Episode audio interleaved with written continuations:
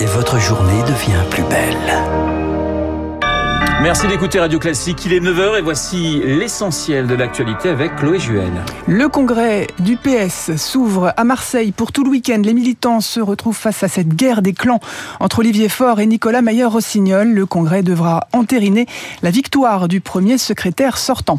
Des millions de Français vont recevoir à partir d'aujourd'hui un chèque de 100 euros sur leur compte en banque. C'est l'indemnité carburant du gouvernement destinée à 10 millions de travailleurs modestes pour remplacer la ristourne à la pompe. Il faut en avoir fait la demande sur le site des impôts. 7 millions de Français éligibles ne l'ont pas encore fait. Des frappes près de la centrale nucléaire de Zaporizhia en Ukraine. L'Agence internationale de l'énergie atomique dénonce des attaques puissantes. Frappes que les Russes démentent. Hier, les bombardements dans le pays ont fait au moins 11 morts et de nombreux blessés. Le rugby, pour finir, et la crise qui pourrait encore durer. Le comité directeur de la Fédération française se réunit ce matin à Marcoussis. Ils devront trancher et trouver une solution.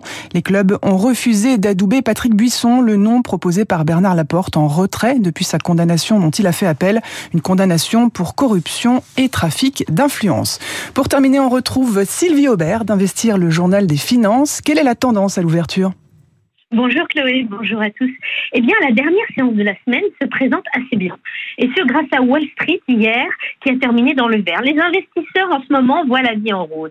L'inflation leur semble contenue. L'économie paraît tenir le choc à court terme.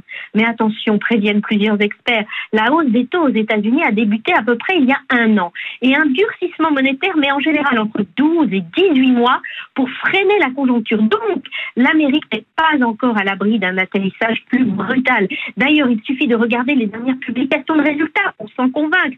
Plusieurs grandes entreprises ont annoncé des licenciements car leurs perspectives ne sont pas bonnes, comme IBM par exemple ou encore Intel qui a annoncé hier ses résultats assortis de prévisions inférieures aux attentes. Le titre risque de chuter à l'ouverture.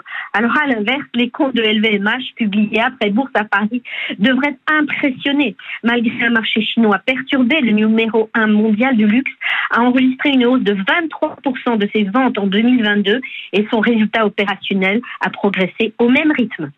Sylvie Aubert, Investir pour Radio Classique. Très bon week-end. Merci Sylvie, excellent week-end à vous également et vous retrouverez Chloé Juel à 10h pour un prochain point d'actualité. Il est 9h03 sur l'antenne de Radio Classique.